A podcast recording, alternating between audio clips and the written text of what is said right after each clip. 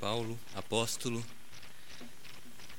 não da parte de homens, nem por intermédio de homem algum, mas por Jesus Cristo e por Deus Pai, que o ressuscitou dentre os mortos. E todos os irmãos, meus companheiros, as igrejas da Galácia. Graça a vós outros e paz da parte de Deus, nosso Pai, e do nosso Senhor Jesus Cristo, o qual se entregou a si mesmo pelos nossos pecados, para nos desarraigar deste mundo perverso, segundo a vontade de nosso Deus e Pai, a quem seja a glória pelos séculos dos séculos. Amém. Senhor, obrigado porque o Senhor permitiu estarmos na tua casa e já temos sido abençoados, porque através das leituras, dos cânticos e das orações, tu já tens falado conosco. Agora te pedimos que continues a ser gracioso, misericordioso, falando ao nosso coração através da meditação da tua palavra. Ilumina as nossas mentes pelo teu Espírito para compreendermos a tua palavra e colocarmos em prática. E ajuda-me também a ser simples e claro na exposição da tua palavra, porque é em nome de Cristo que nós oramos. Amém. A liberdade cristã é o assunto da carta de Paulo aos Gálatas.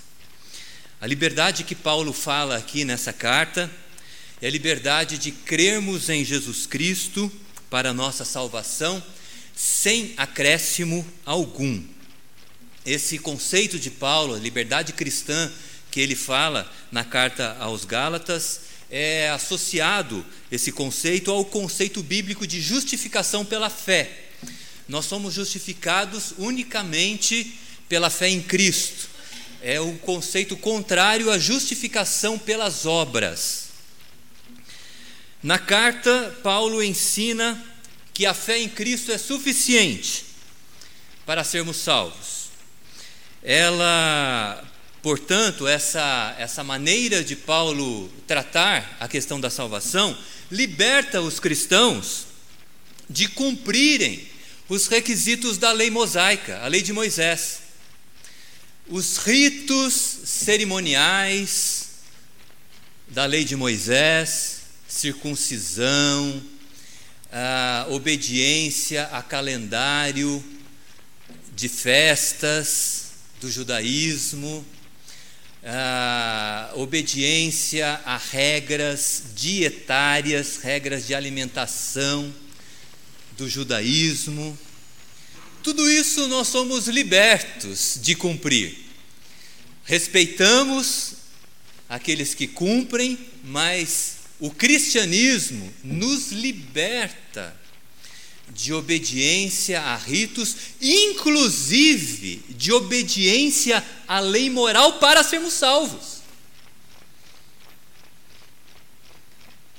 Os dez mandamentos é a lei moral de Deus. São importantes? Muito importantes.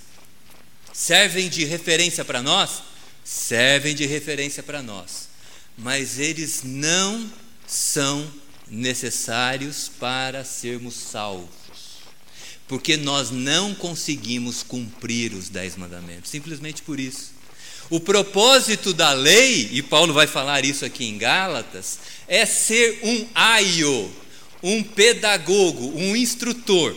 Um aio era, o peda era aquele que acompanhava a criança até que ela atingisse a maturidade. A lei nos serve exatamente para isso, para apontar para aquele que de fato nos salva. Nós não conseguimos cumprir a lei. Você nunca colocou no seu coração algo na frente de Deus? A lei fala: não terás outros deuses diante de mim. Você nunca colocou uma pessoa, um homem, uma mulher, um, você nunca colocou de repente um bem que você adquiriu na frente de Deus? Qualquer que seja, o bem ou uma pessoa, eu já coloquei. E sou tentado a colocar continuamente. Você nunca desobedeceu seu pai e sua mãe, eu já desobedeci. Muitas vezes, por sinal. Às vezes os nossos pais não têm razão, normalmente têm. Mas eu desobedecia quando eles tinham razão. Você nunca matou alguém no seu coração? Jesus Cristo disse que se você odiar alguém, você está matando essa pessoa. Você nunca fez isso? Eu já fiz. Você nunca falou mal de ninguém? Eu já falei. E peço a Deus que me livre de falar novamente. Mas de vez em quando escapa. então, por aí afora, a lei é este aio. Né? Ela não é ela não tem condições de nos salvar, ela, ela tem condições de apontar para aquele que, que nos salva, que é Jesus Cristo. Por isso que Paulo diz que o fim da lei é Cristo, para a justiça de todo aquele que crê. Então, essa é, a, é, essa é a proposta de Paulo aqui em Gálatas.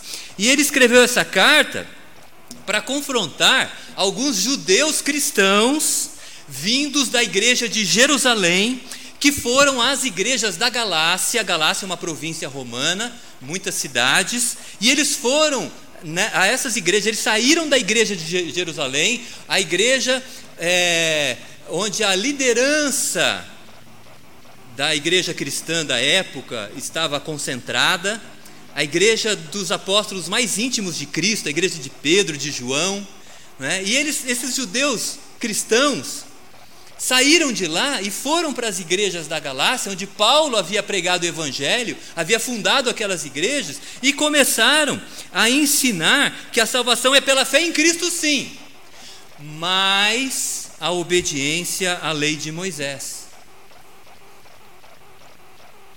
Então, Paulo, quando ficou sabendo disso, ele ficou consternado, ele diz lá no capítulo 1, verso 6: Admira-me, consternado com os Gálatas, né?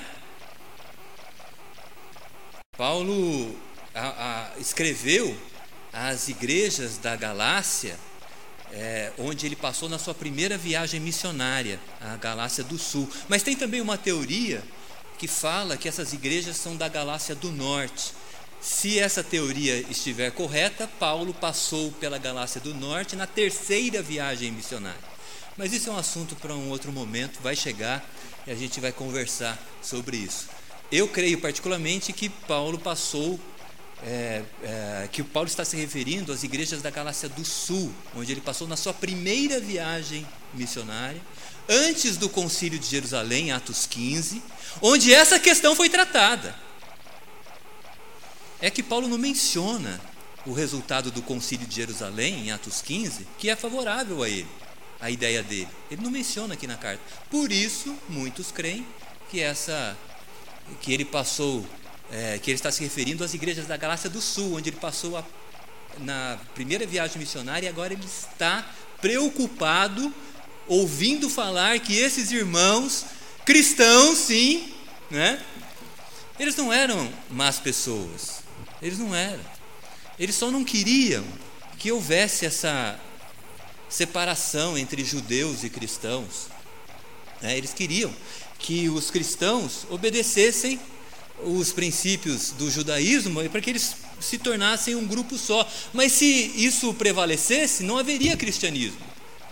O cristianismo seria como o farisaísmo, seria como o, os cristãos seriam como os saduceus um segmento dentro do judaísmo. Embora respeitemos a fé judaica, o cristianismo é uma fé distinta. E Paulo ficou preocupado, e ele fala lá no capítulo 1, verso 6: Admira-me que estáis passando tão depressa daquele que vos chamou na graça de Cristo para outro evangelho. Ele está perplexo, como é que vocês, depois que eu ensinei tudo para vocês, vocês ainda é, creem que é necessário crer em Jesus Cristo e fazer mais alguma coisa para ser salvo? Na, na sua saudação, nós percebemos que essa carta aos Gálatas, né, é, o verso 2 diz que a carta é direcionada, os destinatários são as igrejas da Galácia, diz lá. É, verso 1 Paulo, diz assim: Paulo, apóstolo, não da parte de homens, nem por intermédio de homem algum, mas por Jesus Cristo e por Deus Pai, que o ressuscitou dentre os mortos, e todos os irmãos, meus companheiros, aqueles que, estão me, que me acompanharam na viagem que eu fiz aí, na, na cidade de vocês, né, às igrejas da Galácia. Ele deixa claro, né? Era uma carta circular, portanto. Ela não deveria ser lida somente em uma ou outra cidade, mas em todas as cidades onde ah, as igrejas foram fundadas por Paulo e seus companheiros. A saudação da carta é uma saudação é, diferente das saudações que Paulo faz em outras cartas. Essa saudação é mais sucinta. Olha, por exemplo, só para a gente comparar, a saudação que Paulo faz aos filipenses. Perceba o tom emo emotivo.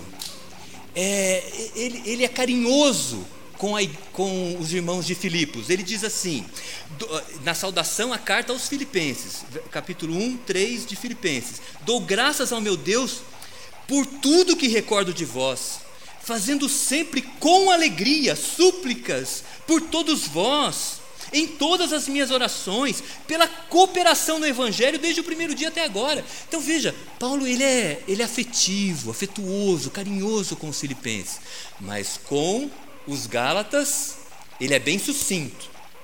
Ele já começa falando, defendendo o apostolado dele. Por quê? Porque ele está abalado com o que está ouvindo falar, com, em relação às coisas que estão acontecendo nas igrejas da Galácia. Né? Ele acha até que o seu trabalho pode ser, ter sido em vão. Ele fala no capítulo 4, verso 11: Receio de vós, tenha eu trabalhado em vão para convosco. Então, na saudação da carta, ele é muito sucinto, mas ele diz uma coisa interessante, né? É, na saudação, uma saudação que, que eu até de vez em quando uso, sabe, pastor? Essa saudação. De vez em quando eu uso. Usei muito em alguma em uma igreja que eu participava. Sempre que a gente se encontrava, o pessoal falava assim: graça e paz. Graça e paz. Né? Essa foi a saudação que Paulo deu à igreja, aos Gálatas, lá no verso 3. A graça a vós outros e paz da parte de Deus, nosso Pai. Foi o que ele falou para eles. Em termos de saudação, foi assim, bem sucinto: graça e paz. É uma saudação sucinta, porém carregada de muita, muito ensino teológico, muito ensino bíblico. Porque paz, Paulo pegou lá do shalom do judaísmo, né? Quando um judeu se encontra com outro, ele fala shalom, e aí o, o, o companheiro fala shalom, né? E o significado lá do shalom entre os judeus é que não existe animosidade nenhuma entre nós. Shalom, paz. Há paz entre eu e você, não há conflito nenhum entre eu e você. Mas quando nós dizemos paz para as pessoas, nós, o cristianismo, ele ressignificou esse shalom, esse paz dos judeus.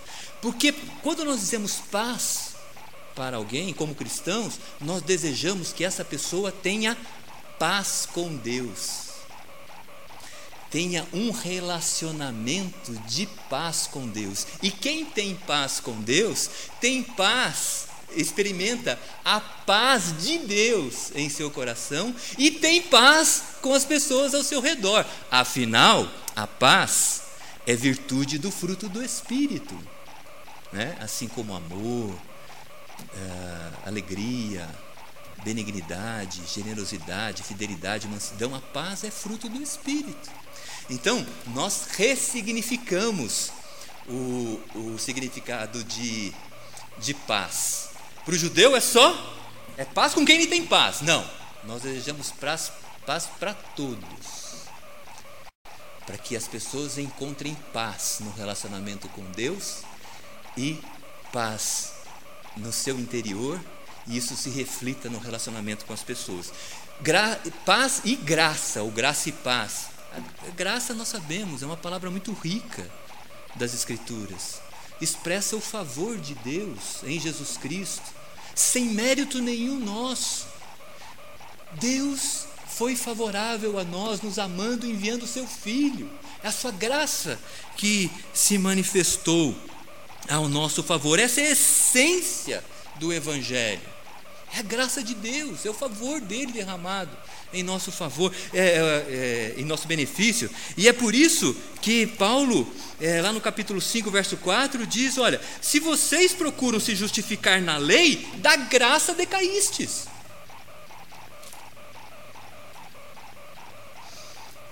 Graça e paz, sucinto. Mas ele também defende o seu apostolado, logo na saudação, né? Porque olha o que ele diz aí no, no verso, você precisa acompanhar, viu? Acompanhar a Bíblia aí. Pa, Paulo, apóstolo, não da parte de homens, nem por intermédio de homem algum, mas por Jesus Cristo e por Deus Pai que o ressuscitou dentre os mortos. Paulo está defendendo aqui, logo no início da carta, o seu apostolado. Por que, que ele defende o seu apostolado? É uma espécie de carteirada que ele dá nas igrejas da Galácia. Não é? Porque os judeus cristãos lá que vieram de Jerusalém queriam desqualificá-lo. Diz assim, mas quem que é esse que está pregando a, a suficiência em Jesus Cristo para a salvação? Quem é? Ele andou com Jesus? Ele faz parte da igreja de Jerusalém, onde os líderes lá se encontram, eh, Pedro, João, congregam lá também, né? pelo menos naquele período congregavam. Né? Então, e aí? Que autoridade esse rapaz tem para ensinar o que ensina? E Paulo diz: Olha, eu sou apóstolo, eu sou enviado não por homens, não pela liderança da igreja de Jerusalém. Eu sou enviado por Jesus Cristo. Eu me encontrei com ele no caminho de Damasco. Ele apareceu para mim. Ele me enviou para cumprir um propósito, para pregar o evangelho e estabelecer o alicerce da igreja cristã. Eu sou comissionado também e, a, a, ideia do apostolado é essa também, né? de é, serem os escritores do Novo Testamento. Nós precisamos de apóstolos hoje? Vocês ouvem por aí pessoas se nomeando apóstolos. Nós precisamos de apóstolos hoje? Nós não precisamos mais de apóstolo. O apóstolo já cumpriu o seu papel. Ele já escreveu o Novo Testamento. Ele já estabeleceu o fundamento que é Jesus Cristo. Sempre que você ouvir alguém aí se autonomeando apóstolo, desconfie. Porque esse ofício já caiu. O que, o que prevalece é o, o ofício do presbiterato e o ofício diaconal. O que permanece na igreja. Né? Então eu sou, eu sou eu sou apóstolo não de homens, não enviado por homens, mas por Jesus Cristo e por Deus Pai que ressuscitou Jesus Cristo.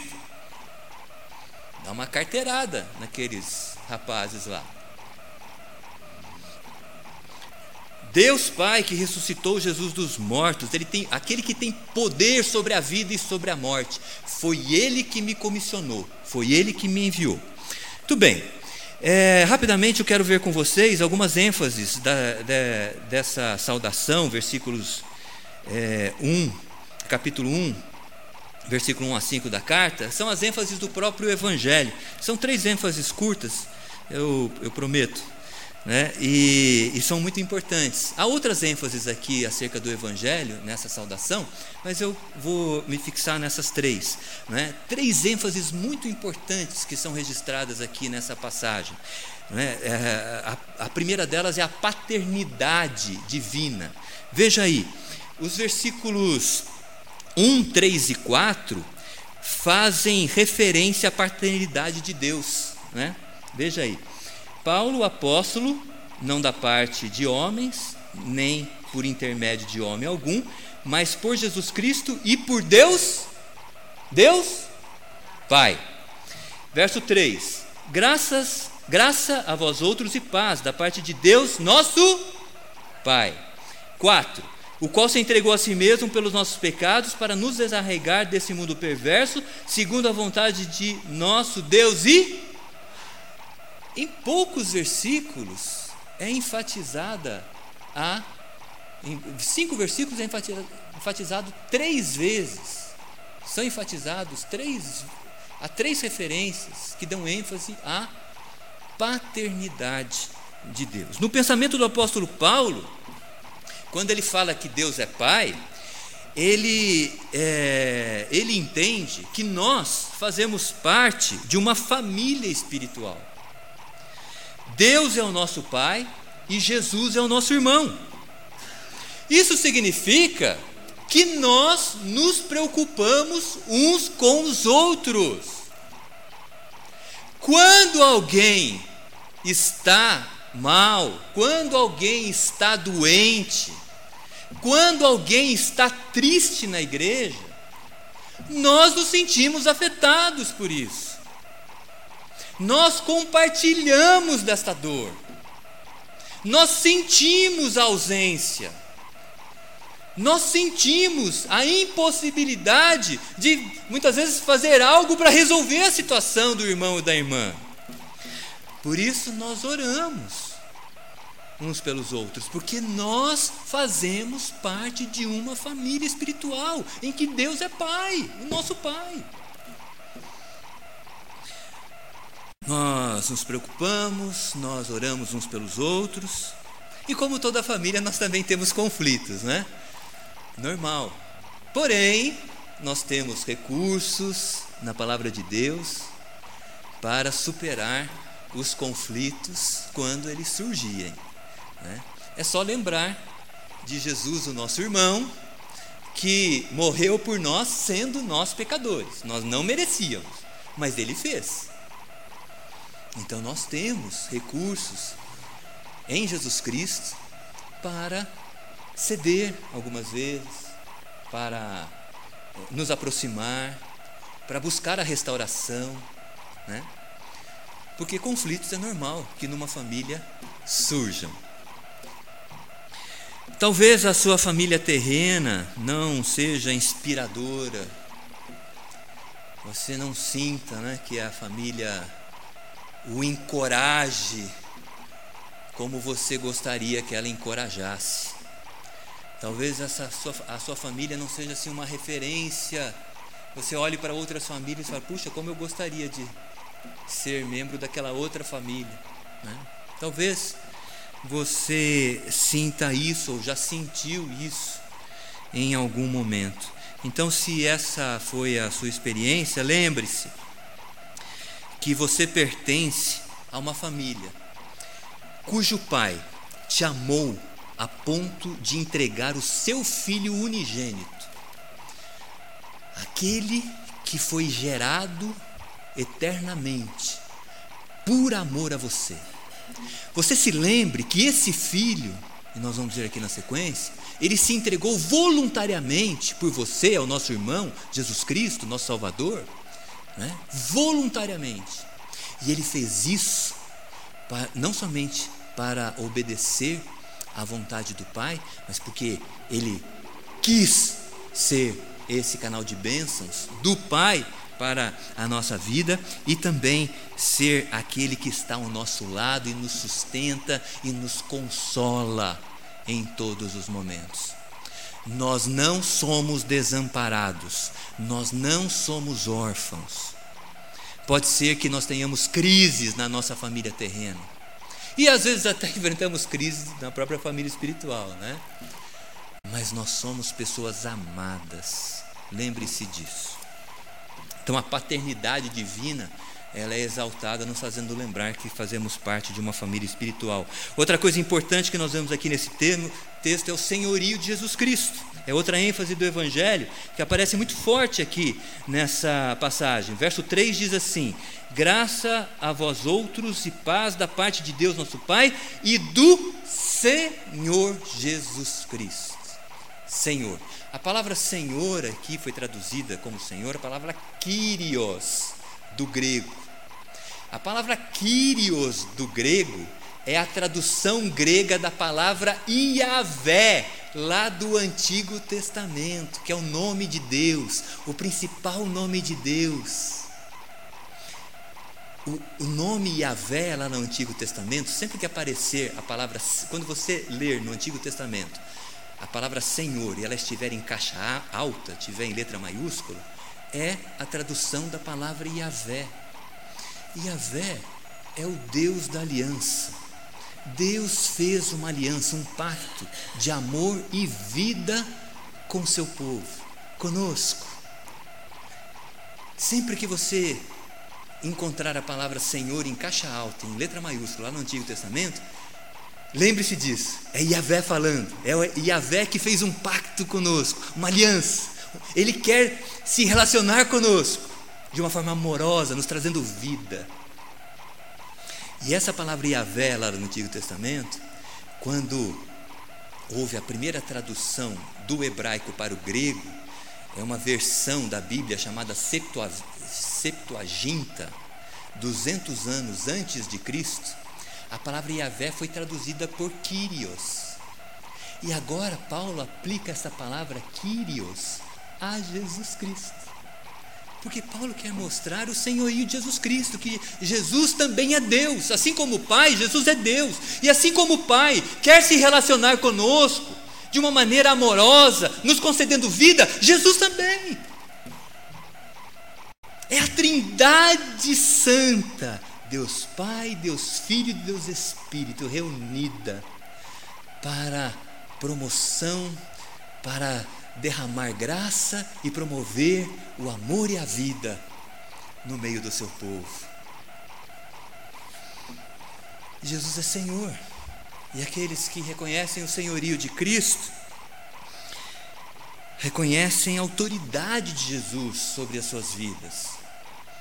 Jesus ele estava falando lá para a multidão, e multiplicou os pães e todo mundo estava feliz. Mas depois Jesus começou a falar sobre a necessidade dessas pessoas lá que estavam comendo pão, tal, sendo alimentadas, vendo o poder de Deus revelado em Jesus Cristo. Aí Jesus, Jesus, Jesus Cristo começou a dizer para aquelas pessoas: Olha, é necessário que vocês se arrependam, precisam se arrepender dos seus pecados. Aí o que, que aconteceu? As pessoas começaram a se afastar. Aí Jesus Cristo disse para os seus discípulos: E vocês? O que, vocês vão fazer? Pedro, lembram-se das palavras de Pedro? Senhor, para quem iremos nós? Tu tens as palavras de vida eterna e nós temos crido. Pedro reconhece a autoridade e o senhorio de Jesus Cristo. É, reconhecer o senhorio de Jesus Cristo significa também se sujeitar ao seu ensino e, se, e declarar, e declarar isso publicamente. Por que não? É, eu, pensando nessas questões, eu me lembrei do, da, do caso do eunuco, que era tesoureiro da rainha Candace, da Etiópia. Ele estava voltando lá de Jerusalém e ele se encontrou com Filipe, evangelista Filipe. Filipe pregou o evangelho a esse eunuco e o que, que ele depois de ouvir as palavras de Filipe, de entender o ensino de Jesus Cristo, ele, ele perguntou para o Filipe: o eh, que, que impede que eu seja batizado? nada, se você crê em Jesus Cristo, no ensino de Jesus Cristo, nada. Então, desceu da, de onde, do, do veículo que eles estavam e Felipe o batizou em nome de Jesus Cristo. É o reconhecimento, é a sujeição, é o testemunho público se necessário, muitas vezes, da, da fé em Jesus Cristo. É um inconformismo, olha, reconhecer o senhorio de Jesus Cristo é você ser inconformado com a injustiça. Você vê as coisas erradas, você não, você não encobre, você não. É, é claro que tem que ter sabedoria para lidar com, as, com todas as questões, mas aquilo te incomoda, no mínimo te incomoda. Se você não pode fazer nada, você fica inconformado. Quando João Batista viu os fariseus e os saduceus se aproximando para serem batizados, sabendo que eram pessoas que tratavam a religião com hipocrisia, que João Batista disse a eles: arrependei-vos, arrependei-vos primeiro, depois vocês sejam batizados. Por quê? Porque ele se inconformou, ele viu que aquilo não estava certo. E também faz parte do senhorio de Cristo em nossas vidas uma maturidade emocional. Como cristãos, meus irmãos e minhas irmãs, nós não ficamos mais. É claro que toda dificuldade é complexa de lidar, nós muitas vezes choramos, ficamos tristes, Mas eu quero dizer uma coisa: o cristão, ele não é paralisado pela dificuldade. O cristão, ele segue em frente chorando, triste, com algumas questões que envolvem a sua vida, envolvem a sua família, envolvem o seu trabalho, o seu estudo, mas ele não para. Porque ele sabe, assim como Jó, Jó quando ele quando ele perdeu, Deus havia dado muita coisa para ele. Depois que ele perdeu tudo, ele disse: olha, Deus deu, Deus tomou. Então, mesmo que a gente não entenda, a gente carrega conosco essa, essa confiança. Olha, o Deus soberano está me tirando agora, eu não sei porquê. Mas Ele já me deu. Então, eu não vou ficar desesperado. Eu não vou, a minha vida não vai ser paralisada, porque eu estou enfrentando esse fracasso, porque eu estou enfrentando essa perda. Não. Ah, as pessoas são diferentes, né, pastor? E às vezes é, é possível que a gente fique tão envolvido com alguma questão triste que a gente realmente tenda a paralisar. Mas se esse for o seu caso, procure ajuda, ajuda profissional, procure o pastor, procure ajuda na, ajuda na medicina, na psicologia. A sua vida não pode ficar parada porque você está enfrentando um, você enfrentou uma perda significativa. A gente chora, a gente chora, a gente fica triste, mas a gente confia em Deus. Deus deu, Deus tomou. Louvado seja o nome do Senhor. E seguimos em frente, com o coração abalado, mas confiantes que Deus tem um propósito. Reconhecer o senhorio de Cristo é isso na nossa vida. E para finalizar, é, outra ênfase que é dada aqui nesse texto é sobre a morte de Jesus Cristo, voluntária, né, que é, é, é realmente a principal ênfase do texto, é o versículo 4. Diz o texto aqui que Jesus, ele está falando de Jesus, Senhor Jesus Cristo, no versículo anterior, o qual se entregou a si mesmo pelos nossos pecados para nos desarraigar do mundo perverso, segundo a vontade de Deus. Esse versículo é muito importante. Eu deveria só pregar sobre ele, porque eu vou cansando vocês com outras informações, né? E agora, quando chega no principal, vocês já estão cansados. Mas me ajudem aqui, prestem atenção em mim. É o principal versículo aqui da passagem. Diz aqui o texto que Jesus se entregou pelos nossos pecados. São vários ensinos aqui nesse versículo. O primeiro deles é que a entrega de Jesus foi voluntária. O texto diz: o qual se entregou, olha a ênfase aqui, a si mesmo. É como se a pessoa conversasse consigo mesma, falasse assim: olha, não, é isso que a gente tem que fazer, é isso que eu quero fazer e eu vou fazer. Foi uma entrega voluntária. Jesus em nenhum momento tentou escapar da morte. Os seus discípulos repetiram para ele: que quando Jesus dizia que ele ia ser entregue, que ele morreria, que os seus algozes o tomariam, Jesus, os seus discípulos disseram que não, não, não pense isso, não faça isso. Isso é muito importante para nós vivos. Quando Pedro disse isso para Jesus Cristo, Jesus disse: Arreda-te de mim, Satanás porque não cogitas das coisas de Deus e sim das coisas dos homens. Porque era mistério, era necessário que Jesus morresse para nos salvar. Jesus não recuou em nenhum momento, a entrega foi voluntária. A entrega ocorreu em sujeição ao Pai, né? diz o texto aqui, qual se entregou a si mesmo pelos nossos pecados para nos desarraigar deste mundo perverso, segundo a vontade de nosso Deus e Pai. Meus irmãos, creiam, irmãs, creiam uma coisa, creiam em uma coisa: o plano de Deus sempre é nos libertar da escravidão do pecado. Mas por que Ismael? Deus ele é tão focado nessa questão. Porque o pecado traz perturbação. O pecado nos desequilibra emocionalmente. Faz a gente enxergar as coisas de uma maneira equivocada, faz enxergar a reação das pessoas de uma maneira equivocada. A nossa percepção fica alterada. O plano de Deus sempre é nos libertar daquilo que nos perturba. Essa era a vontade de Deus. E Jesus obedeceu, cumprindo o seu, cumprindo o seu chamado messiânico, como Messias prometido lá no Antigo Testamento, até o fim. E assim como Jesus cumpriu o chamado de Deus para a vida dele, nós que somos discípulos de Jesus, temos um chamado. Temos um chamado. Você tem um chamado. Todos nós aqui, independentemente da idade, independentemente da função, dos seus conhecimentos, você tem um chamado de Deus.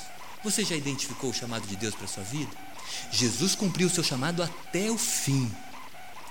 Nós também, até o fim, somos convocados a cumprir o chamado de Deus para a nossa vida. A entrega de Jesus, diz o texto aqui, está ligado ao nosso pecado, o qual se entregou a si mesmo pelos nossos pecados. Nós, nós já falamos no início da mensagem, nós somos desobedientes à lei. Deuteronômio 28 fala que aqueles que são desobedientes à lei recebem sobre si o castigo e a maldição. Então o que, que Deus fez? Ele enviou o seu filho para cumprir a lei no nosso lugar. Jesus viveu de modo santo, sem pecado. Você conhece algum pecado? Conhece, consegue consegue lembrar de algum pecado de Jesus Cristo? Jesus Cristo pecou? Não. Jesus Cristo não pecou, porque ele tinha que cumprir a lei de Deus no nosso lugar e ele cumpriu. Ele veio para cumprir. Podia parar por aqui? Não, mas e a nossa desobediência?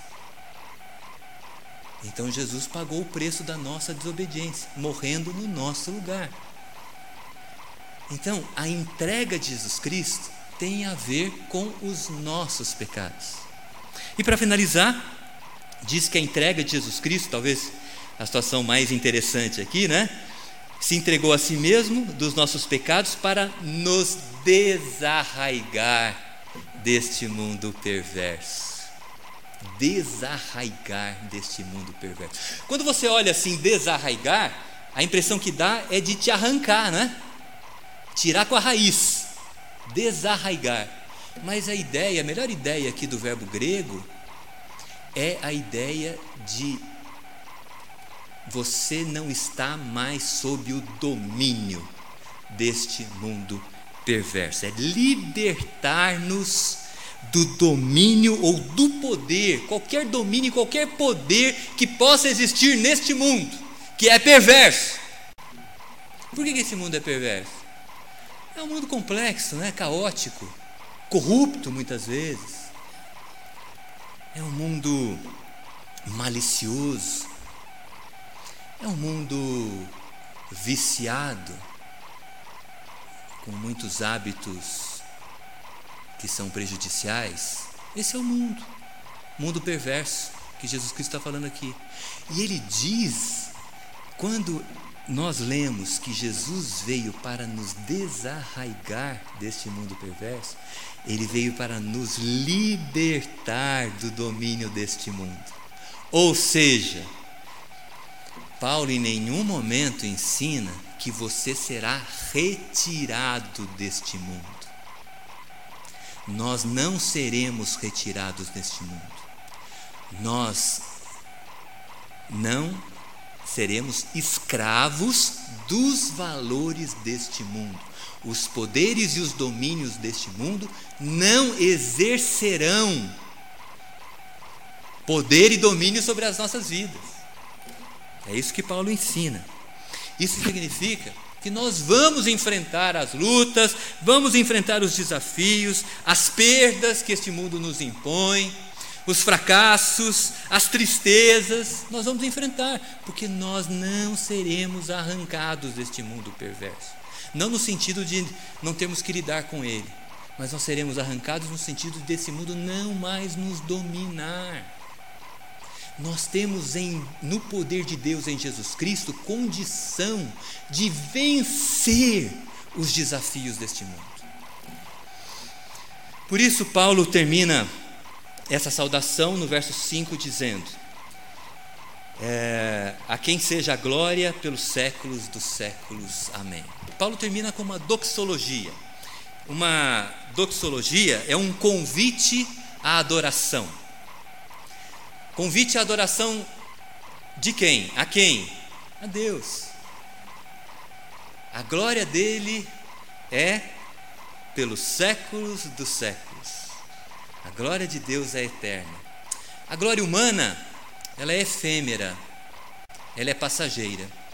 Às vezes, nós seguimos pessoas cuja glória é efêmera, seja nas redes sociais, seja na, é, tendo como referência alguém, a glória dessa pessoa é passageira, tudo passa,